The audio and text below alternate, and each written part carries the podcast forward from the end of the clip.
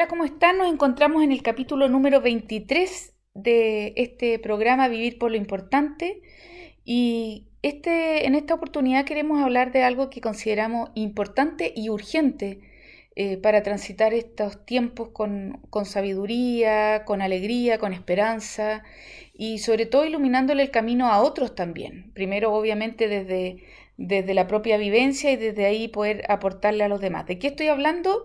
De cultivar calugas místicas, Eso, esa musculatura espiritual que, nos permita, como decía, encontrar propósito en medio de la incertidumbre, de la confusión que estamos viviendo en nuestro país, a nivel mundial, y, y poder también eh, inspirar a otros con una mirada mística, con una con una profundidad eh, espiritual que no siempre tenemos. Y como siempre nos acompaña Juan Pablo, que también empezamos a, conversar sobre este tema para reflexionar junto a ustedes.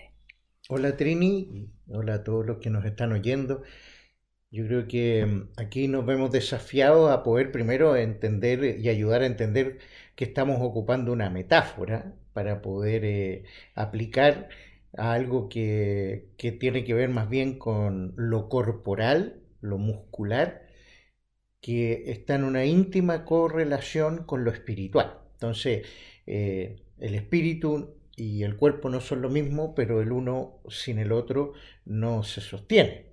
Entonces, al hablar de calugas, nosotros estamos ocupando esa, eh, hay en las fotos de los deportistas, tanto hombres como mujeres, que logran aplanar su estómago hasta tal nivel que se ven como músculos muy bien formados. Y a eso estamos aludiendo a nivel corporal y pensamos que ocupar esa metáfora de las calugas a lo místico, es decir, a la dimensión espiritual de las personas, es lo que estamos tratando de plantear.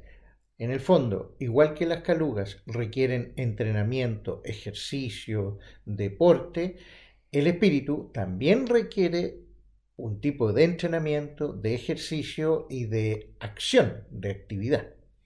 Bueno, y desde ahí también, además de aclarar qué entendemos por caluga, desde nuestra perspectiva, qué entendemos por místico o por mística, eh, estamos hablando de ese encuentro eh, vivencial, personal y comunitario a veces también eh, con el amor, con, con Dios amor, eh, que no es un conocimiento, no es una teoría, sino que es eh, saberse hijo, hija, amada incondicionalmente, saberse, podríamos decir, santo en el sentido de que ya sin ningún mérito estamos salvados por, por un amor muchísimo más grande y eterno que cada uno de nosotros. Y desde ahí creemos que eso puede ser un, una mirada que en estos tiempos, como decíamos al principio, nos sostenga. Pero ¿cómo hacerlo? Porque Alexis Sánchez o Vidal, me imagino que no es por una aplicación del teléfono que logran tener esa caluga, eh, envidiable por cierto, sino que con un trabajo. Y eso, a ese trabajo, nosotros le denominamos, no nosotros, se le llama normalmente ascesis, que es una disciplina, el entrenamiento, la práctica, y eso es lo que queremos conversar con usted hoy día para invitarlos a, ver si se animan a desarrollar esta musculatura. En una tradición muy antigua del cristianismo siempre eh, se han puesto dos palabras juntas, la ascética y la mística. Y desgraciadamente en nuestros tiempos actuales ha venido una corriente de Oriente tanto cristiana como no cristiana, de llegar a la mística saltándose la ascesis. Es decir, como llegar a ser un Bruce Lee, suena muy viejo, de karate, o un eh, jugador de fútbol, eh, entrando a la cancha o entrando al dojo. No, se requiere entrenamiento, esfuerzo, dolor, sacrificio. Bueno, y en la vida espiritual es igual. No, el correlato cuerpo-espíritu es en la misma línea, lo que pasa es que son dimensiones o de aspectos de la realidad que son distintas, pero que están profundamente unidos. Y en ese sentido, nuestra propuesta es que nuestro misticismo, que pasa por una ascesis, por un trabajo sano, eh, importante, que ayuda, que nos enriquece, no puede estar a ojos cerrados. Vale decir, nuestro misticismo no es con ojos cerrados no es con mirada al cielo, así como con carita de, de maní confitado, sino que la verdad es que queremos un misticismo con ojos abiertos. Y eso es profundamente ascético, significa un esfuerzo, y esos ojos abiertos siempre es en función de la relación y de los vínculos con los demás y con lo demás.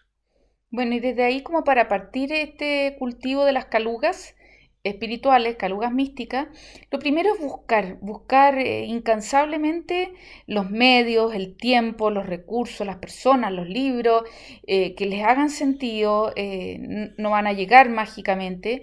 Segundo, en la medida que vayamos encontrando fuentes que alimenten este espíritu como batidos proteicos, por decirlo, utilizando la metáfora deportiva, ir modificando ciertos malos hábitos que podamos tener, relaciones culturales que se anclaron en nuestro modo de vincularnos con nosotros mismos, con los demás y con, y con el entorno, que no son buenos, que, que no nos permiten eh, relacionarnos como creativa y fecundamente con la realidad, yo creo que eso es importante irlo purificando diariamente. También desde ahí permanecer, aun cuando nos duela, cuando haya, igual que los primeros días de abdominales, uno se siente molido, eh, machucado, eh, los ejercicios espirituales iniciales tienen que partir aceptando que van a haber unos momentos de sacrificio, de dolor, de tribulación, que son parte del proceso. Y, lo último, como actitudes, diría yo, iniciales, eh, tiene que ver con, lo que nosotros denominamos la mirada orgánica, la capacidad de estar en el presente, de estar con los otros, la empatía en su máxima expresión, o el mindfulness también se le llama hoy día, y, y, ver con ojos mucho más profundos lo invisible, que los signos de los tiempos que están viviendo no son casualidad y que tenemos muchísimo que aprender en este tiempo de crisis que, lejos de ser solo sufrimiento, también como un buen abdominal puede ser una instancia de aprendizaje. Y yo creo que todo lo que estamos diciendo, lo que tú estás diciendo yo he dicho, en el fondo va resumiendo lo que hemos hecho en los 22 capítulos anteriores. No es que estemos diciendo algo tan novedoso, muchos de los capítulos anteriores hemos hablado de los caminos de ir alcanzando, ahora hablamos de las calugas místicas, pero de ir alcanzando un desarrollo espiritual que nos planifique como seres humanos, encarnados, metidos en este mundo y responsabilizados con el planeta que nos toca vivir. ¿no? Pero nuestra propuesta hoy específica es ocupando un autor que nos ha parecido, es un expositor, charlista, pero que ha escrito varios libros, que nos parece que nos da una pista muy positiva. Él ya hablamos la vez anterior, se llama Simon Sinek, es un inglés que vive en Estados Unidos, y que él ha desarrollado una cosa que le llama el círculo de oro y que creo que para nosotros es la clave, porque si yo voy a entrenarme, yo me voy a dedicar al servicio, yo me voy a dedicar a la oración, a la meditación, al yoga, a lo que sea. Si todo eso, yo no me, porque esos son qué voy a hacer. Si yo parto desde los qué y de los cómo lo voy a hacer, me voy a transformar en una activista y cosas que al final me pueden llevar al ombliguismo y a terminar centrado en mí mismo mientras está el desastre en la sociedad. Eso es absolutamente irracional.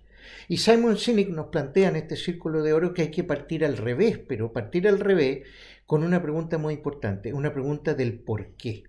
Del, él habla del why eh, en, en inglés, ¿por qué? ¿Por qué hago lo que estoy haciendo, cuál es como mi sentido de vida, mi razón de existir, mi motivación más de fondo, mi causa justa existencial, para desde aclarado el por qué, yo me pregunte cómo voy a, hacer presente ese, ese por qué y qué voy a hacer para que se pueda vivir el cómo del por qué. es un desafío súper interesante. Él plantea un, todo lo contrario a lo que hace el mundo de la empresa, el mundo de la iglesia, el mundo de la política. Todos parten de los cómo y los, y los qué, pero nunca se preguntan por el por qué. Algunos sí, pero esos son los grandes líderes que hoy día necesitamos y que están presentes, pero que tenemos que partir por nosotros. Bueno, y desde ahí la pregunta, eh, ¿por qué vivimos? Es una pregunta radical, una pregunta al hueso. Eh, nosotros creemos que la, gran razón de, vivir de todo ser humano tiene que ver con ir respondiendo a lo largo de la vida a ese amor recibido eh, por Dios en el fondo, por el Creador, y cómo respondiendo desde el amor y desde el servicio. Ese es el gran porqué que claramente se plasma en distintos carismas. Hay personas que pueden ser eh, plasmar ese amor en la arquitectura, otro en la escritura, otro en la política, otro en la medicina, eh, eh, como profesores. pero de algún modo son distintas formas de amar y servir, no para ser místico, ni para ser santo, ni para ser bueno, sino que porque soy amado, porque soy santo por estar amado y soy místico por ser ser humano, eh, yo por gratitud, por, por admiración, por asombro también frente a este amor gratuito, yo eh, voy a compartirlo también con los demás. Como que estoy tan lleno de amor, que es el círculo de oro, el círculo dorado, como decía Juan Pablo, eh, es nuestro Dios que nos habita. Ese Dios amor que es el que me llena tanto interiormente que me, empuja a no quedarme en mi ombligo, sino que a salir a los demás. Eh, y eso ordena todos los cómo lo voy a hacer y qué voy a hacer para que sean coherentes con, ese inicio. ¿Por qué digo esto? Porque muchas veces una cesis, una ascética o una disciplina también eh, a nivel corporal eh, vivía sin un sentido, sin un porqué, se puede volver en un desgarro o en una etnia espiritual muy potente que, hay de varios tipos, así que podemos ahí describir un momentito algo de eso. Sí, algunas de ellas son bien delicadas, por ejemplo en el mundo cristiano había una, hay una herejía muy compleja que se llama el pelagianismo, que es sacar la fe a punta de perfección, a punta de comportamiento, a punta de moral, de ética, eh, pero al final termino creyendo que es un mérito tener eh, eh, la relación con Dios, con, como que me gano el amor, y eso no nos ha hecho bien. Eso es una ascética insana o una espiritualidad en que todo el mundo tiene que comportarse de una manera que mata justamente la diversidad que nos enseñaba San Pablo.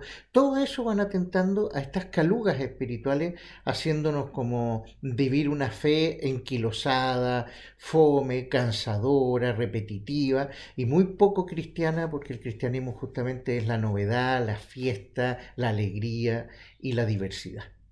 Así que lo, dejamos invitado a dejarse tomar el corazón, por decirlo de alguna manera, que la pasión de amarnos, de amar a los demás, de amar a Dios, de amar la naturaleza, realmente nos conectemos con ese círculo dorado que nos habita a todos y seamos amoristas en este tiempo que tanto se necesita místicos en medio de la ciudad. Así que, bueno, con esta invitación bastante grande y idealista, pero no ingenua, los dejamos hasta un próximo capítulo. Que estén muy bien. Hasta una próxima. Muchas gracias.